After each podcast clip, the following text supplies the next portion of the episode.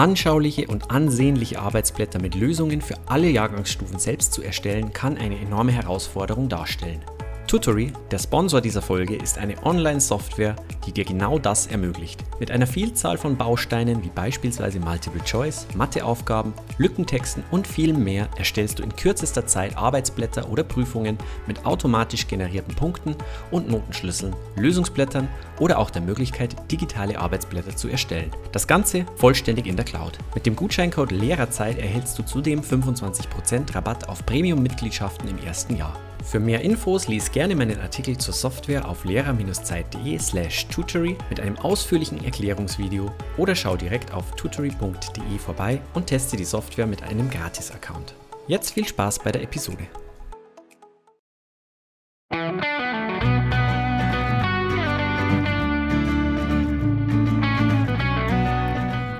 Hallo und herzlich willkommen zu Lehrerzeit, deinem Podcast für Zeitmanagement und Selbstmanagement im Lehrerberuf. Ich bin Basti und heute sprechen wir über Ordnungssysteme für Lehrer in Arbeitszimmer, Schule, Schultasche und so weiter. Sicher erzähle ich dir nichts Neues, wenn ich darauf hinweise, dass du dir durch ein Ordnungssystem sehr viel Zeit sparen kannst. Vielleicht hast du schon mal gehört, dass man angeblich zumindest äh, täglich 30 Minuten mit dem Suchen verschiedenster Gegenstände verbringt. Für mich weiß ich, dass das bei mir das Handy ist und dass da ein Ordnungssystem nicht viel hilft, aber generell kann ich das auf jeden Fall unterstützen, seitdem ich einigermaßen für Ordnung gesorgt habe, suche ich wesentlich weniger und bin weniger gestresst dadurch. Generell kann man sagen, es gibt nicht das eine Ordnungssystem, auch das sollte dir klar sein. Äh, es kommt ganz darauf an, in welcher Schulart du dich befindest. Es kommt darauf an, wie du arbeitest, ob du eher mit vielen digitalen Medien arbeitest oder ob du eher mit vielen haptischen ja, Gegenständen arbeitest oder ähnlichem. Da kommt es ganz darauf an, eben was du für ein Typ bist, welche Arbeitsweisen du hast und Dementsprechend kann man auch nicht sagen, das oder das ist das eine Ordnungssystem, sondern man muss sich da herantasten, muss sich da selbst seine Meinung bilden, muss viel versuchen und wahrscheinlich wird es nie hundertprozentig passen. Tatsächlich äh, würde ich behaupten, dass auch hier das Pareto-System eine ganz gute Richtlinie ist. Sofern du mit zu 80 Prozent zufrieden bist mit deinem Ordnungssystem, sparst du dir einfach schon genug Zeit und äh, alles weitere wäre vielleicht Perfektionismus, der ein bisschen zu weit getrieben wird und der vielleicht auch gar nicht erreicht werden kann. In dieser Folge kann ich dir daher hauptsächlich meine eigene Meinung zum Thema Ordnungssystem natürlich wiedergeben, meine Tipps, meine Erfahrungen mit dir teilen und dabei möchte ich vor allem über die folgenden Themen sprechen. Zunächst werden wir uns mit dem Ordnungssystem im Arbeitszimmer beschäftigen, dann eben die digitale Ordnung am PC. Ein paar Vorschläge zur äh, Ordnung nicht genutzter Materialien kann ich dir geben und auch wie ich selbst Ordnung in der Schultasche halte. Und dann schlussendlich eben auch, wie ich in der Schule Ordnung halte. Und wenn du dann noch bis zum Schluss äh, dran bleibst, dann erhältst du eben auch noch einen Tipp, wie du sofort beginnen kannst. Beginnen wir mit dem Ordnungssystem im Arbeitszimmer. Es gibt ein paar Grundlagen für ein organisiertes Büro.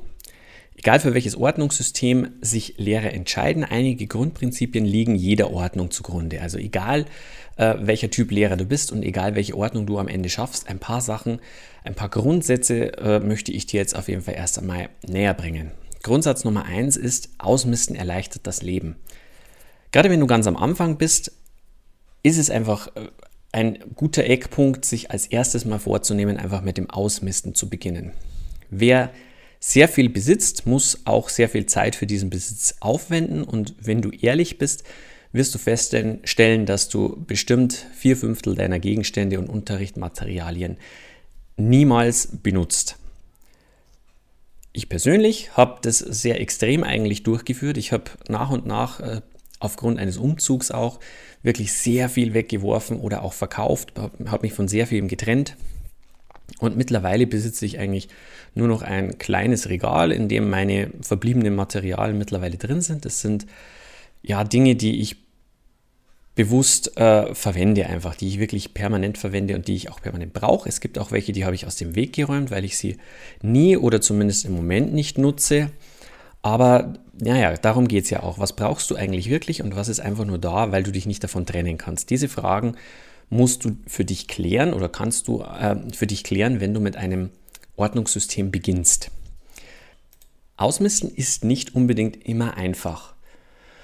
Es gibt ein paar Fragen, die du dir stellen kannst, ähm, ja, zu jedem einzelnen Gegenstand, den du dir fürs Ausmisten einfach mal vornimmst. Und diese Fragen können dir auf jeden Fall helfen, dich zu entscheiden und dir klarzumachen, ob du diesen Gegenstand brauchst oder ob du dich von ihm trennen kannst. Erste Frage ist, wann hast du diesen Gegenstand zuletzt benutzt? Das ist eine sehr interessante Frage, weil wenn du feststellst, den habe ich jetzt seit zwei Jahren nicht benutzt, dann kannst du eigentlich schon davon ausgehen, dass du dich guten Gewissens davon trennen kannst. Zweite Frage lautet, bringt dir der Gegenstand Freude? Und auch das ist eine recht interessante Frage, die dir sicherlich schon mal über den Weg gelaufen ist, wenn du dich mit dem Thema Ordnung beschäftigt hast. Das ist so diese Hauptgrundsatzfrage, die sich beispielsweise auch Marie Kondo stellt, ähm, die Ordnungsexpertin. Und auch bei uns macht es tatsächlich Sinn. Äh, ich nehme da ganz gerne das Beispiel von äh, Rotstiften beispielsweise. Ich korrigiere ja mit Rotstiften und ich hatte eine Unmenge Rotstifte, die einfach da lagen, die ich nicht verwendet habe, weil ich sie nicht gern verwendet habe. Ist einfach ein blödes Beispiel eigentlich, aber tatsächlich, das sieht man relativ gut. Ich habe dann eine Menge von zehn Rotstiften letztendlich entsorgt, weil die niemals verwendet wurden und teilweise auch schon eingetrocknet waren. Die dritte Frage ist die 20-20-Regel und die lautet, alles, was du in 20 Minuten für unter 20 Euro ersetzen kannst, das darf auch mal weg. Ähm, ist jetzt vielleicht für Sparfüchse nicht gerade die naheliegendste Regel, ist aber eine, ähm, ja, mit der du dich zumindest ja nochmal leichter von etwas trennen kannst, weil du dir ja klar machen kannst, das ist mit relativ wenig Aufwand wieder neu zu besorgen. Also gerade bei Dingen, bei denen du dir wirklich nicht sicher bist, ob du sie nicht doch nochmal brauchst, vielleicht kann da diese Frage nochmal so den Ansporn geben und zu sagen, ja, okay, sollte es wirklich nochmal passieren, dass ich diesen Gegenstand brauche, dann kann ich ihn ja schnell wieder irgendwo herholen. Eine vierte Frage ist, angenommen, es würde gestohlen, würdest du es vermissen? Auch eine sehr interessante Frage, denn äh, vielleicht würde es dir bei manchen Dingen gar nicht auffallen, wenn äh, jemand dir die stehlen würde. Vielleicht würdest du es niemals merken. Und äh, wenn da die Antwort äh, Nein ist, dann kannst du dich auch getrost von diesem Gegenstand ja, lösen. Wenn du ein bisschen mehr über das Thema Ausmisten lernen möchtest, dann ähm, wirf auch mal einen Blick auf meine Challenge, die Ausmisten Challenge, 15 Minuten Ausmisten, Video Challenge, lehrer-zeit.de-ausmisten-challenge. Dort findest du sie oder du findest auch überall auf der Seite Links dazu oder eben auch beim Artikel zu dieser Podcast-Folge. Dort werden wir in 15 Minuten versuchen, möglichst viel einfach wegzuwerfen. Damit hast du einen, was heißt wegzuwerfen, auszumisten eben. Damit hast du einfach mal einen schönen Blick, äh, um zu sehen, wie viel in 15 Minuten tatsächlich geht und wie viel du dadurch los wirst. Und nette Musik habe ich dazu auch noch ausgesucht. Schau dir das mal an. Das war die erste große Grundsatzregel vom Ordnungssystem im Arbeitszimmer und die lautet eben, äh, ja, Ausmisten erleichtert das Leben. Regel Nummer zwei lautet, alles braucht seinen Platz. Das ist auch der zweite Teil im Videokurs. Ja, und da gibt es drei klare Schritte, die wir eben im Videokurs dann sehr ausführlich auch behandeln. Erster Schritt lautet, schaffe unnötige und seltene oder selten genutzte Gegenstände aus dem Weg. Ganz klare Regel.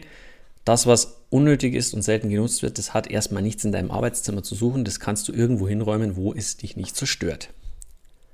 Eine zweite wichtige Regel lautet, schaffe feste Plätze für Dinge, die du häufig benutzt. Ein zweiter Schritt ist das nämlich. Ähm, denn die Sachen, die du häufig benutzt, auf die möchtest du schnell zugreifen können, die möchtest du wirklich sehr schnell nutzen können. Und drittens, schaffe Ablagen für Dinge, die oft anfallen, die man aber nicht immer sofort einsortieren möchte. Das ist eben wichtig, Ablagen ähm, zu finden, weil sich sonst eben sehr schnell auf deinem Schreibtisch wieder eine Menge Kram häuft, von dem du einfach nicht weißt, wo er hin soll. Auch sowas geschieht natürlich nicht von heute auf morgen, dennoch lohnt sich diese Arbeit natürlich trotzdem. Dabei ist es irrelevant, auf welche Weise du deine Materialien eben genau sortierst, solange du ja die Grundregeln einfach befolgst. Ein wichtiger dritter Schritt, nachdem du ein Ordnungssystem geschaffen hast, ist, dieses Ordnungssystem auch einzuhalten. Und tatsächlich gibt es da einige wenige Termine, die das möglich machen. Termin 1, tägliches Aufräumen. Und da spreche ich jetzt nicht von einer Stunde am Tag aufräumen, sondern das geht relativ schnell. Das geht vor allem dann relativ schnell, wenn du schon feste Plätze gefunden hast für deine einzelnen Gegenstände, wenn du ein funktionierendes Ordnungssystem geschaffen hast. Dann ist das Ganze normalerweise in fünf bis zehn Minuten abgefrühstückt täglich und du kannst am nächsten Tag sofort wieder losstarten. Termin Nummer zwei ist ein Termin für deine Ablagen, um diese zu leeren. Denn äh, wenn sich in deinen Ablagen natürlich irgendwann alles stapelt, dann hast du auch nichts gewonnen. Deswegen feste Termine dafür. Ich habe da beispielsweise bei mir diese Termine in Todoist eingetragen. Ähm, auch Todoist verwende ich dafür wirklich, ähm, ja, ist mir dafür eine große Hilfe. Du kannst es natürlich auch in deinen Kalender eintragen. Die Gefahr ist dann natürlich wieder umso größer, dass du einfach nicht dran denkst. Aber das ist auch etwas, was schnell erledigt ist und was vielleicht alle zwei Wochen mal sein muss. Und dann einen, einen dritten Termin, den ich noch habe, das ist ein halbjährlicher Termin und zwar das halbjährliche Ausmisten. Das halbjährliche Ausmisten ist deswegen interessant, weil ja sich vor allem eben zum Halbjahr hin immer ganz gut zeigt, was hat sich bewährt, was hat sich nicht bewährt. Ähm, dann hat man ja auch immer mal ein bisschen Ferien zwischendurch oder gerade zu den Sommerferien bietet sich das ja auch immer gut an, dann mal wieder auszumessen und nachzusehen, was habe ich denn ähm, ja alles jetzt wirklich einfach mal ein halbes Jahr lang gar nicht benutzt. Und ähm, ein weiterer Punkt, der da, äh, weswegen das halbjährliche Ausmisten so wichtig ist, ist, dass du dich äh, beim ersten Mal Ausmisten bei Weiben nicht von allem trennen kannst. Wiederholst du diesen Termin aber einmal im halben Jahr, dann fällt es dir jedes Mal einfach ein bisschen leichter. Und du wirst feststellen, jedes Mal wirst du mehr gewillt sein, dich auch von etwas zu trennen. Gerade dann, wenn du dann eben zum Beispiel zum dritten Mal feststellst, dass du das, dieses spezielle Teil jetzt eben wieder nicht benutzt hast oder in dieses Buch wieder nicht reingeschaut hast, dann fällt es dir leicht, dich davon zu trennen, dann fällt es dir leicht, es loszuwerden. Wie gesagt, diese ganzen Schritte, die ich dir jetzt gesagt habe, eben, das, äh, das Ausmisten, das äh, Finden eines festen Platzes oder eines Ordnungssystems und die regelmäßigen Ordnungstermine sind sehr viel ausführlicher im Videokurs Ordnung im Arbeitszimmer erläutert. Schau dir das einfach mal an. Wir kommen zum nächsten Punkt, nämlich zur digitalen Ordnung. Das ist für mich, da ich mittlerweile doch relativ viel ähm, zumindest digital abgespeichert habe, ein wichtiger Eckpfeiler eben meines Lehrerdaseins, meine, meiner Lehrerordnung.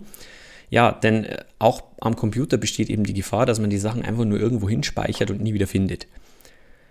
Unterricht digital zu organisieren hat daher eben auch sehr viele Vorteile und äh, ja, das möchte ich dir jetzt mal erläutern, wie ich das mache. Für mich ist mittlerweile eine der wichtigsten Grundlagen meiner digitalen Ordnung zunächst mal die Cloud. Ich verwende persönlich OneDrive von Microsoft. Ich habe da eben das Office-Programm, das komplette Office-Programm und da ja, ist diese Cloud einfach mit dabei und zwar so viel, dass ich mir auch keine Sorgen machen muss wegen Speicherplatz. Ja, und ich verwende die jetzt schon mittlerweile ziemlich lang und habe da eigentlich noch nie schlechte Erfahrungen gemacht. Die Cloud bringt verschiedene Vorteile. Zum einen kann ich von allen Geräten und Orten mit Internetverbindung darauf zugreifen, auf alle meine Daten, die ich dort drauf habe. Zweiter Vorteil, ich kann die Materialien leichter mit meinen Kollegen teilen, wovon ich dann doch schon relativ häufig Gebrauch gemacht habe. Und das dritte ist, ich habe weniger Probleme mit irgendwelchen Datensicherungen und Datenverlusten und natürlich dementsprechend auch ähm, mit weniger, wesentlich weniger Probleme damit, irgendwelche Papierdinge aufzuheben und zu sortieren. Da kommen wir nämlich zu einem ganz wichtigen Punkt, der auch mit meiner Ordnung eben zusammenhängt ich hebe mir eigentlich keine Papiermaterialien mehr auf mittlerweile, zumindest nicht in physischer Form, sondern äh, wenn überhaupt, dann scanne ich Dinge ein, Hefteinträge ein und äh, wenn wirklich, dann entweder drucke ich sie nochmal aus oder verwende sie eben direkt am Laptop oder sowas in der Richtung. Aber Aufheben an sich äh, sehe ich mittlerweile aufgrund von Platzersparnis einfach auch eher als Problem über die Zeit sammeln sich diese Materialien einfach an und du verlierst irgendwann völlig den Überblick und das äh, Ganze endet im absoluten Papierchaos. Vielleicht kennst du diese, diese riesigen äh, Ordnerwände, die man früher bei Lehrern gerne gesehen hat, oder was heißt gerne, oft gesehen hat. Und die machen natürlich schon was her, aber an sich, ja, also mir persönlich bringt es halt nichts, wenn ich das in Ordnern habe. Ich schaue da auch viel weniger rein. Am Schluss habe ich dann doch irgendwo meine Ordner und druck aber trotzdem wesentlich schneller das Zeug wieder aus. Also warum soll ich das Ganze überhaupt aufheben, wenn ich am Schluss sowieso alles nochmal neu ausdrucke? Man könnte jetzt noch mit Papierverschwendung argumentieren und sagen, ja, dann, wenn ich das alles wieder neu ausdrucke, dann äh, opfere ich einen Baum oder ähnliches. Ähm, ja gut, ich versuche zum einen diese Sachen, die ich nur als Kopien für meine Schüler ausdrucke, da verwende ich Papier, das äh, bereits schon mal bedruckt wurde und zum anderen ist es schon richtig. Also ich kann das nicht ganz äh, widerlegen, aber ich finde auch auf der anderen Seite ist es auch wiederum Materialverschwendung, sich irgendwo 100 Ordner hinzustellen und 2000 Klarsichtfolien da reinzuschieben, um da irgendwelche Papiere aufzuheben. Also das ist ein zweischneidiges Schwert, würde ich jetzt mal sagen. Musst du dir selber überlegen, ob dir das eine oder das andere moralisch wichtiger ist. Mir persönlich liegt jetzt hier tatsächlich der Ordnungsfaktor und der Zeitersparnisfaktor sehr viel mehr am Herzen als das weggeworfene Papier.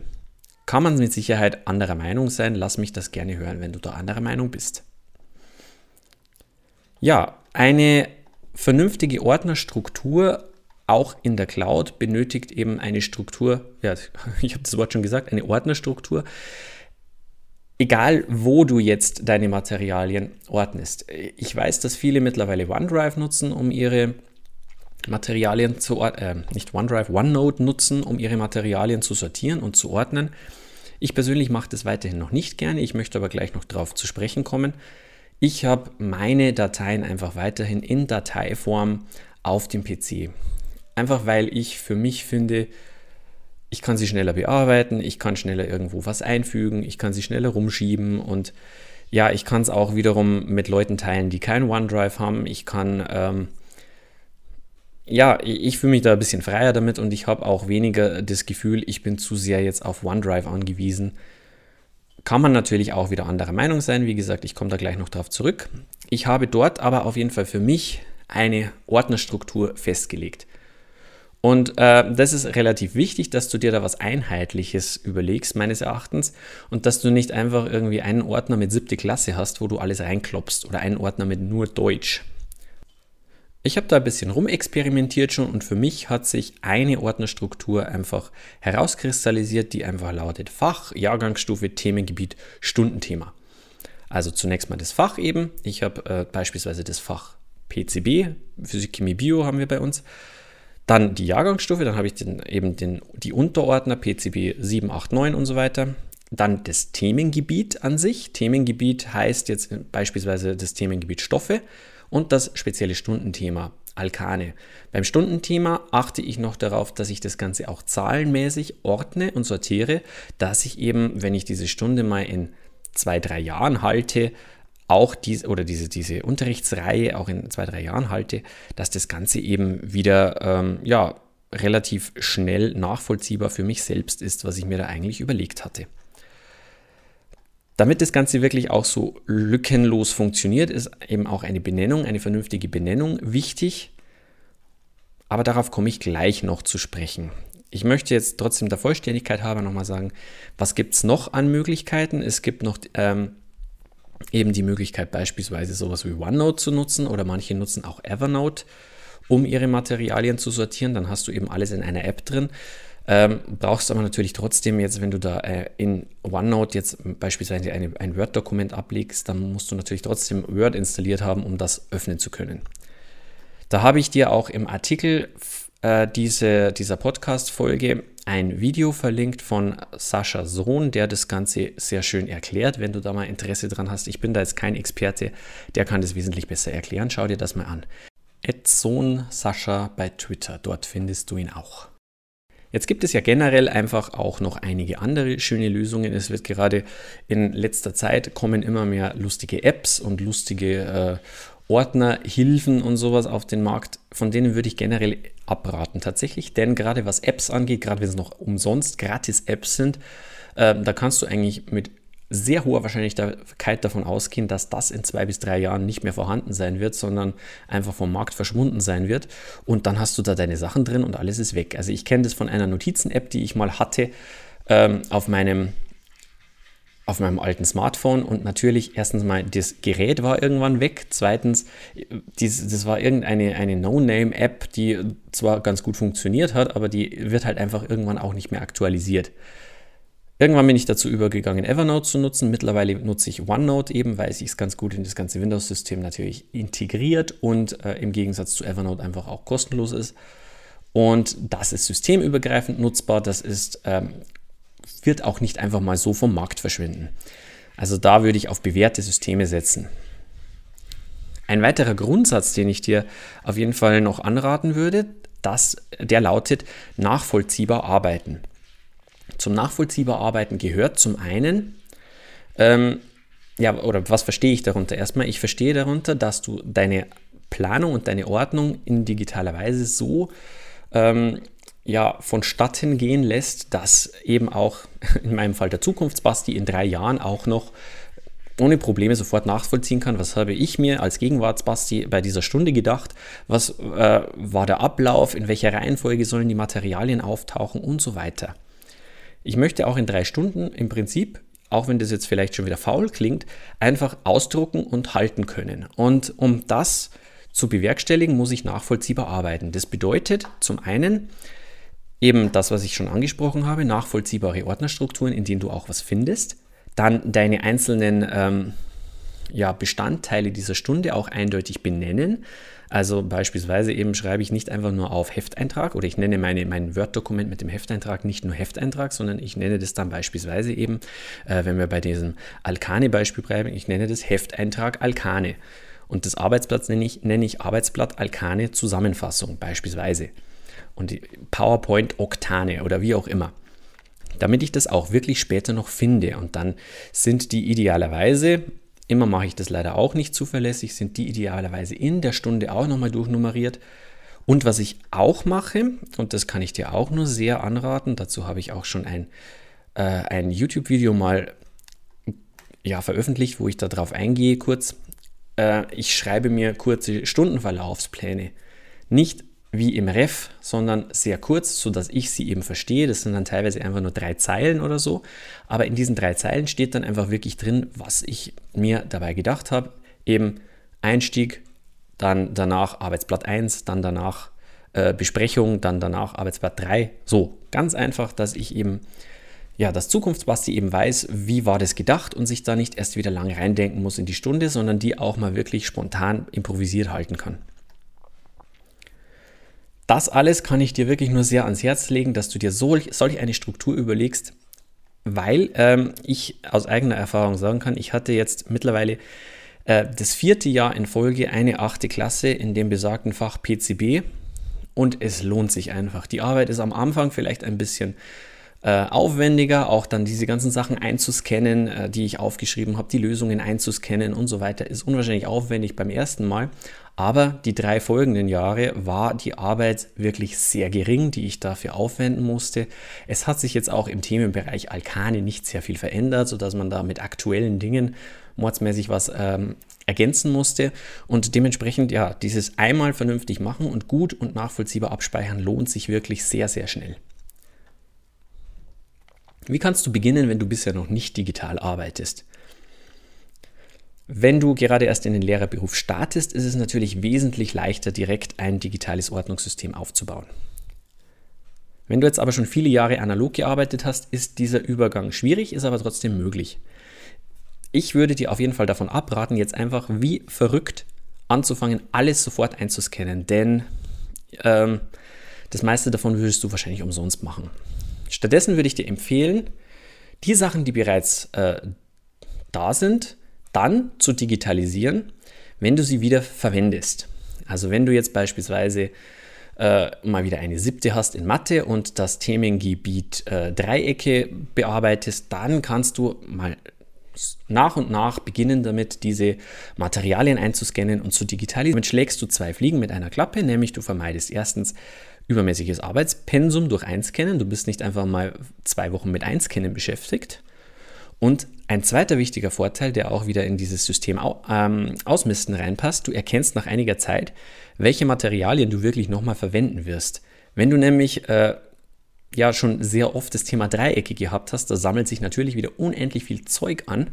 Und dadurch, dass du das sukzessive sozusagen einscannst, wirst du feststellen, ähm, du wirst bei Weiben nicht alles verwenden und bei Weiben nicht alles einscannen müssen und kannst dich dann von den anderen Sachen eben viel, viel leichter trennen.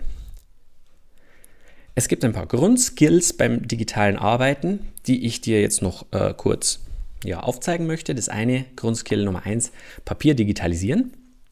Klingt jetzt erstmal blöd, aber tatsächlich, ja, man kann sich da schon ein bisschen ausführlicher auch damit beschäftigen. Ähm, gut, der Scanner ist einfach wichtig. Ich habe mir jetzt einen Scanner gekauft, der ähm, einen doppelseitigen Papiereinzug hat. Du findest den, äh, den aktuellen, den wir aktuell haben, äh, auf der Empfehlungsseite für Referendare. Den haben wir uns gekauft. Das ist ein, ja, ein Farblaserdrucker. Äh, mit äh, doppelseitigen Einzug, doppelseitigen Papiereinzug. Also der kann auch zweiseitig beschriebene Blätter in PDFs umwandeln. Wenn du nur einen einseitigen Scanner hast, kann ich dir das Tool PDF Split and Merge empfehlen. Da kannst du dann beispielsweise erst alle geraden Seiten einscannen und dann alle ungeraden und der mischt dir das dann ganz schön zusammen, sodass du dann alle diese Seiten in der richtigen Reihenfolge in einem PDF hast. PDF Split and Merge Basic ist umsonst und äh, hat echt tolle Funktionen.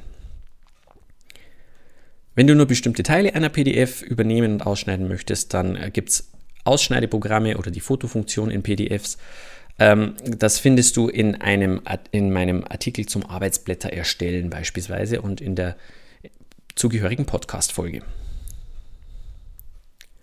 Übrigens ist auch das Abfotografieren eines Hefteintrags oder sogar eines Tafelbilds sehr schnell erledigt und hilft wiederum trotz allem dem Zukunftsbasti, dass er sich erinnert, was er sich eigentlich gedacht hat und er muss sich weniger Gedanken machen, ähm, wie zum Beispiel der Hefteintrag aussehen würde, weil er ihn schon mal gemacht hat und schnell nachsehen kann. Grundskill 2, die ich dir auf jeden Fall empfehlen würde, klingt jetzt auch wieder echt blöd, aber es ist das 10-Fingersystem, weil da bin ich wirklich das Zehn-Finger-Tippsystem, da bin ich echt empfindlich und ich werde unwahrscheinlich nervös, wenn ich Leuten teilweise beim Tippen mit zwei Fingern zusehe. Die würde ich am liebsten sofort wegstoßen und es für sie erledigen, weil das dauert ja schon zum Zusehen unglaublich lang. Also wie muss es den Leuten erst selbst gehen, die so schreiben? Unsere Schüler sollen es ab der fünften Klasse lernen und wenn wir es dann selber nicht können, das finde ich einfach schade und es ist vor allem auch wirklich nicht so dramatisch zu lernen. Man muss ja nicht wirklich sämtliche Sachen, man muss nicht jetzt äh, auch sämtliche Ausrufezeichen, Prozentzeichen und sowas können, aber einfach die, die Basic-Buchstaben, äh, du wirst dir so unglaublich viel Zeit sparen, wenn du das lernst, äh, wenn du da dich mal einfach ein paar Wochen hinsetzt und da eine halbe Stunde am Tag das machst oder 20 Minuten am Tag das machst. Du wirst so viel Zeit sparen, das lohnt sich auf jeden Fall. Da gibt es auch schöne Seiten, zum Beispiel Typing Club heißt eine, typingclub.com. Das kann man übrigens auch sehr schön für den Unterricht verwenden, äh, wenn man seinen Schülern Tastschreiben beibringen soll. Die können da äh, ja, die lernen dann nach und nach eben auch die Grundskills beim Zehn-Fingersystem. Schöne Seite, kannst du dir mal angucken. Typing Skills, nee, typingclub.com. Grundskill 3, beherrsche dein Textverarbeitungsprogramm. Ja, äh, wie du sicher gemerkt hast, geht es bei mir vor allem sehr viel um Microsoft Word und um ähm, auch PowerPoint verwende ich äh, oftmals für, für Hefteinträge oder eben auch für PowerPoint-Präsentationen überraschenderweise. Auch Excel verwende ich manchmal sehr gerne. Und an sich ist Word kein Hexenwerk, es kann sehr schnell gelernt werden und ich möchte dir auf diesem Weg auch noch einen weiteren Kurs äh, empfehlen. Ich habe nämlich auch einen äh, Videokurs zum Thema Word erstellt, Word für Lehrer. Ja, findest du auch ganz schnell auf meiner Seite. Da gehe ich wirklich ganz explizit darauf ein, welche Skills du als Lehrer wirklich brauchst, wenn du in Microsoft Word arbeitest, denn es sind ja auch viele Sachen drin, die wir jetzt nicht unbedingt brauchen. Äh, ich gehe da einfach alle durch, die man wirklich auch im Lehreralltag verwenden kann und die einfach sehr, sehr hilfreich sind. Da sind auch ein paar äh, Shortcuts dabei, da sind ein paar Sachen dabei, die jetzt leider Gottes nur in den neuen Word-Varianten vorhanden sind. Das kann dir aber sicherlich sehr helfen, wenn du einfach in den Programmen, die du nutzt, wirklich fit bist. Auch wenn das jetzt nicht Word ist, dann äh, mach doch mal ein, ein, sieh dir mal ein paar Tutorials an, such dir mal irgendwo Tutorials zusammen oder mach irgendeinen einen bezahlten Kurs oder eine Fortbildung oder sowas in der Richtung. Es hilft auf jeden Fall, du wirst dir sehr viel Zeit sparen. So, das waren, wie du merkst, ist mir das ein sehr wichtiges Thema, das Thema digitale Ordnung. Das waren die Tipps zur digitalen Ordnung. Jetzt kommen wir mal zur Ordnung nicht genutzter Materialien. Nicht genutzte Materialien sind beispielsweise Materialien, die du jetzt eben, wenn du eine erste Klasse hast, dann brauchst du in diesem Schuljahr nicht die Dinge der zweiten, dritten, vierten Klasse. Und dementsprechend müssen die irgendwo gelagert werden oder sollten irgendwo gelagert werden, so dass sie nicht irgendwelchen notwendigen Platz in deinem Arbeitszimmer einnehmen. Es geht dabei vor allem um so Dinge wie Poster oder ja, nicht Papiermaterial. Zunächst mal zu den Postern. Postern ähm, kann man sehr schön lagern als Tipp. Es gibt Posterrollen, die du dir kaufen kannst. 25 Posterrollen im Paket. Kannst du dir wunderbar einkaufen, äh, ist auch nicht teuer. Da gibt es jetzt hier so, so, Versandrollen sind es dann. Da kaufst du dir 25 Stück, kostet dann irgendwie irgendwas zwischen 15 und 20 Euro und da bringst du garantiert eine ganz, ganz große Menge Poster einfach unter und äh, die sind dann verräumt. Du beschriftest sie noch schön, machst vielleicht noch schnell irgendwo eine Tabelle, wo du, damit du weißt, wo was drin ist und dann ist diese Sache einfach gelagert. Ja, es gibt dann auch A3-Ordner für solche Poster. Also vielleicht kannst du dein Plakat ja auch falten. Ähm, dann sind solche A3-Ordner vielleicht ganz interessant, eben nicht nur A4-Ordner, A3-Ordner oder so Zeichenmappen. A1-Format gibt es die teilweise. Ich habe da ein paar, verlinkt hier im Artikel zu dieser, zu dieser Podcast-Folge. Vielleicht wirfst du da mal einen Blick drauf, vielleicht auch nicht. Aber das sind ein paar Sachen, die ich dir empfehlen kann. Also ich persönlich habe ein paar Posterrollen und diese Posterrollen liegen einfach bei mir auf dem Speicher, so lange, bis ich sie dann doch irgendwann mal wieder brauche. Ähm, die wenigen Poster, die ich tatsächlich in Benutzung habe. Dann hast du vermutlich auch noch einige Dinge, die jetzt nicht unbedingt in Papierform sind. Und diese sollen wohl in den allermeisten Fällen natürlich in irgendwelche Kisten. Macht ja auch Sinn. Und da würde ich dir auch davon abraten, jetzt einfach mal drauf loszurennen und irgendwelche Kisten zu kaufen, die besonders schön aussehen, sondern ich würde sehr viel Wert darauf legen an deiner Stelle, dass du dich für ein System, für ein Kistensystem entscheidest und zwar eines, ähm, ja, bei dem du stapelbare äh, Kisten eben hast, also stapelbare Sets sozusagen. Und äh, ich würde auch versuchen, Kisten zu finden, von denen du in Zukunft noch leicht welche nachkaufen kannst. Es gibt ein paar so Systeme, die gibt es einfach schon ziemlich lang. Eines davon befindet sich in äh, schwedischen Möbelhäusern. Hm, darfst du dir überlegen, was ich damit jetzt meine. Und ich habe dir auch noch welche bei Amazon verlinkt im Artikel eben zu dieser Podcast-Folge, die es wohl auch schon relativ lang gibt. Habe ich zumindest mal recherchiert. Die habe ich aber selbst nicht ausprobiert. Ähm, ja, wir haben die schwedischen. Gut, das sind die Papiermaterialien und Nicht-Papiermaterialien, die mehr Platz brauchen und die nicht einfach digitalisiert werden können. Und dann noch ein ganz wichtiger Punkt, jetzt eben Ordnung in der Schultasche. Ich für mich ähm, habe festgestellt, dass es zum einen schon mal wirklich sehr gut ist, wenn man zwei Sets von Büchern hat. Wenn man so ein altmodischer Lehrer ist wie ich, der tatsächlich das Buch verwendet. Ich habe übrigens auch mal einen Artikel verfasst zum Thema äh, Differenzierung mit dem Schulbuch. Sehr viele Möglichkeiten, die ich da äh, aufgezählt habe. Also ich bin durchaus noch für das Schulbuch zu haben in äh, manchen Fällen. Nicht in allen, aber in vielen Fällen arbeite ich dann doch noch ganz gerne damit. Aber das nur am Rande. Wie halte ich Ordnung in der Schultasche? Eben zum einen durch zwei Sätze Schulbücher. Und zwar habe ich den einen Satz Schulbücher zu Hause und der bleibt auch zu Hause. Und den anderen Satz Schulbücher habe ich im Klassenzimmer bzw. in den jeweiligen Klassenzimmern. Und damit habe ich schon mal sichergestellt, dass ich nicht äh, den ganzen Tag meine Schulbücher durch die Gegend tragen muss und einfach auch Platz in meiner Schultasche halte. Ein Ordnungssystem für Lehrer muss auch in der Schultasche eine Organisation ermöglichen und Chaos vermeiden und dafür muss es erstens Platz für alle Eventualitäten bereithalten, zweitens klar gekennzeichnet sein und drittens einfach greifbar sein. Ich habe schon mal das Vier-Ordner-System der Materialorganisation vorgestellt und das möchte ich dir jetzt hier auch mal kurz vorstellen. Vier Ordner oder eigentlich vier Eckspannmappen. Und äh, jeder davon hat eine klare Funktion und diese vier habe ich eigentlich immer dabei und diese nutze ich auch regelmäßig und für mich funktioniert dieses System jetzt seit mehreren Jahren schon sehr gut. Diese vier Ordner möchte ich dir kurz vorstellen. Also, ich habe einen Ordner für mein Unterrichtsmaterial. Das ist ein Registerordner und in diesem Ordner sind alle Materialien enthalten, die ich für mich selbst für die verschiedenen Stunden benötige. Dabei habe ich beispielsweise, ähm, ja, jetzt habe ich eine 9. Klasse PCB, dann habe ich ein Register für 9. Klasse PCB. Ich habe eine Klasse 9. Mathe, ich habe ein Register dafür, 9. Klasse Mathe. Ähm, der ist beschriftet, dieser Registerordner, und da kommen dann eben in die 9. Klasse PCB kommen die Materialien rein, die ich für mich brauche. Für mich bedeutet, da kommen keine Kopien rein, maximal Kopiervorlagen. Also was sind solche relevanten Materialien? Kopiervorlagen, Stundenverlaufspläne, Hefteinträge, Arbeitsblätter, Gruppenanweisungen und so weiter. Das ist dann auch nochmal nach Stunden gegliedert. Das heißt, ich habe jetzt beispielsweise für die Stunde Alkane, habe ich alle Materialien für Alkane, die ich in dieser Stunde brauche, habe ich in einer eigenen Registerfolie drin. Also Klarsichtfolie oder wie auch immer man da sagt. Registerfolie, denke ich, heißt das Ganze. Und das habe ich für jede Stunde. Ja, und damit habe ich eigentlich damit schon mal wirklich Klarheit geschaffen. Da muss ich schon nicht mehr lange suchen und ich weiß, wo was zu finden ist und ich kann das auch relativ schnell aussortieren und weiß auch relativ schnell, wie ich jetzt äh, neu einsortieren muss. Da hilft mir dann wieder auch meine digitale Ordnung. Was in einer Stunde drin ist, wird ausgedruckt, landet in einer Registerfolie. Zack. Ja, der zweite Ordner des Vier-Ordner-Systems ist das Unterrichtsmaterial für die Schüler jetzt tatsächlich. Und in diesen Ordner kommen ganz einfach die Kopien. Ja, wenn ich Kopien habe, kommen die da rein. Damit ich mich hier zurechtfinde, habe ich wieder eine Aktenhülle pro Klasse und pro Fach.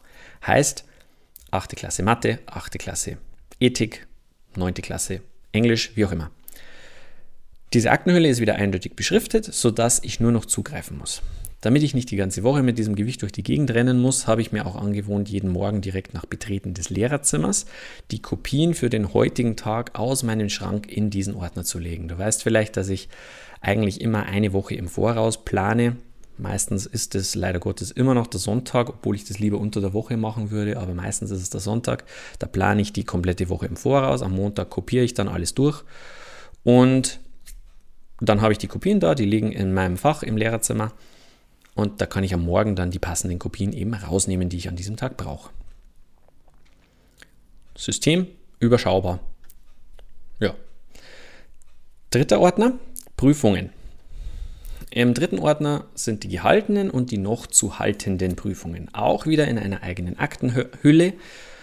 Und dann habe ich in jeder Aktenhülle praktisch ein Blatt oben liegen, ähm, mit dem ich quasi weiß, welche Prüfung das ist. Ich habe da einfach, normalerweise habe ich ein gefaltetes A4-Blatt und auf dieses, da, da lege ich die Prüfungen ein.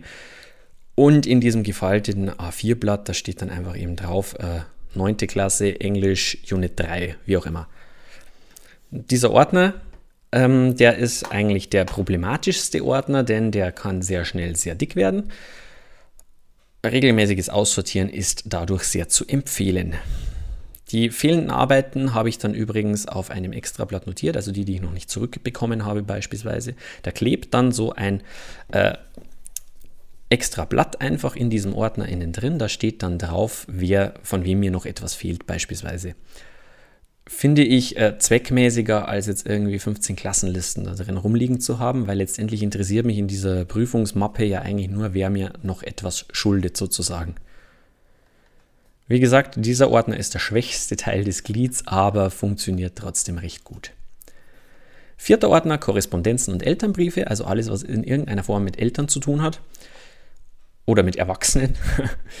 Wie könnte es denn auch anders sein? Es gibt ja doch noch auch einige Sachen für Eltern und die sind überraschenderweise in Aktenhüllen. Ja, für Krankmeldungen und sonstige Briefe von Eltern habe ich eine eigene. Äh, nochmal beschriftete Hülle, aber ansonsten jeweils eben die Elternbriefe in eigener Aktenhülle oder irgendwelche ja, sonstigen Korrespondenzen eigene Aktenhülle. Auch hier muss regelmäßig sortiert werden, aber dieser Ordner funktioniert ganz gut. Ja, ich habe dir äh, dann auch noch ein paar Vorschläge für ein Starter-Kit sozusagen ähm, auf der Seite zusammengestellt, auf der Seite zu dieser Podcast-Folge. Da ist eben so eine Ordnermappe mit dabei mit zwölf Fächern. Dann eben Eckspannmappen, die ich dir eben empfehlen würde für die, für die drei Papierordner quasi. Aktenhüllen und dann eben, was auch wichtig ist oder was mir da geholfen hat, sind eben diese selbstklebenden Etiketten, die man dafür auch noch gut verwenden kann, eben weil auf den Aktenhüllen ja zum Beispiel Klasse und äh, äh Fach draufstehen soll. Ja, das war's zu meinem Vier-Ordner-System wirklich, ich kann es dir nur noch mal empfehlen. Es ist wirklich sehr bewährt für mich. Also Da habe ich bisher, bis auf die Sache, dass der Prüfungsordner manchmal zu fett wird, habe ich da eigentlich keine schlechten Erfahrungen damit gemacht und finde immer alles. Wir kommen als letztes zum Organisationssystem für die Schule und das ist auch relativ schnell erklärt. Denn, denn die Ordnungsregeln sind eigentlich ähnlich wie die, die du äh, bei der Ordnung zu Hause halten solltest. Wichtig, alles braucht seinen Platz, ganz klar. Äh, du hast vielleicht allerdings diesen Platz nicht unbedingt da. Ich bin jetzt kein großer Freund von, ich kaufe mir von meinem privaten Geld für die Schule irgendwelche Regale und sonst irgendwas. Kann man anders sehen. Ich sehe das aber so, dass das mein privates Geld ist und ja, gut. Ähm, bin ich jetzt vielleicht ein schlechterer Lehrer als manch anderer, aber mein Geld ist mein Geld. Ich gebe ja schon Geld für Arbeitsmaterialien aus, dann muss ich nicht auch noch Möbel kaufen. Aber was auf jeden Fall, ähm, worauf du achten kannst in der, in der Schule, ist, dass du auch hier ein Ablagesystem schaffst, um für alle Eventualitäten Platz zu haben. Ablagesystem heißt, es gibt ja diese, diese Briefablagen, die man einfach ganz schön stapeln kann. Das finde ich wichtig. Dann eben auch ähm, Ordner. Leider Gottes, Prüfungen werden eben doch noch in ähm, analoger Form abgehandelt. Ja, und äh, gerade beim Ablagesystem habe ich zum Beispiel für mich, ich habe für auch hier, also ich habe ja ein festes Klassenzimmer und von daher funktioniert das ganz gut. Als Klassenleiter, festes Klassenzimmer, da habe ich dann beispielsweise eben für jedes Fach habe ich ein ähm, für jedes Schulfach habe ich ein eigenes Ablagefach, wo dann alles Mögliche einfach reingelegt werden kann. Dann habe ich genauso habe ich was für irgendwelche ähm, Schülerdinge, die ich in irgendeiner Form ablegen möchte und nicht gleich irgendwo einsortieren kann. Ja, und ähm, damit ist diese, diese Sache mit den Ablagen eigentlich schon relativ schnell durch. Dann habe ich natürlich für irgendwelche Materialien, die ich in der Schule brauche, habe ich irgendwelche Kisten noch. Was heißt irgendwelche? Du weißt es, die vom Schweden. Ähm, ja, Kisten und ähm, dann habe ich halt noch ein, zwei Bücher, die ich mal, in die ich mal reinschaue und natürlich die Schulbücher, die ich da ja sowieso fest gelagert habe. Wie gesagt, ich empfehle dir hier äh, wieder, hol dir solche Briefablagen, die sind auch nicht besonders teuer in A4 vielleicht auch noch Klebeetiketten drauf, damit wirklich, oder was heißt vielleicht, das würde ich dir sogar sehr anraten, Klebeetiketten drauf, um wirklich zu sehen, äh, wofür, um, um dir selbst auch merken zu können, wofür sind die einzelnen Ablagen. Ja, und damit ist die Sache eigentlich auch schon erledigt. Halte dich da einfach an die gleichen Regeln, die wir vorhin schon beim Ordnungssystem für zu Hause besprochen haben. Wie könntest du jetzt also beginnen, wenn du jetzt völlig überfordert bist, dann möchte ich nicht, dass du sofort alles umsetzt, was ich dir gesagt habe, sondern ich würde ähm, an deiner Stelle einfach mal mit einem Bereich beginnen.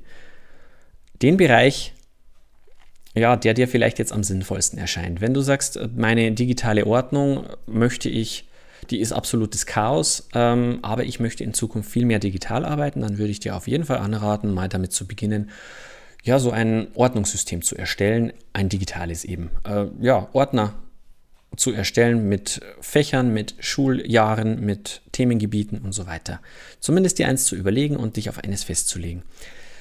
Genauso, wenn es ähm, bei dir zu Hause, wenn, das, äh, schreibt, wenn der Schreibtisch jetzt das Problem ist, dann fang eben mit diesem Schreibtisch an. Aber dann eben auch Schritt für Schritt.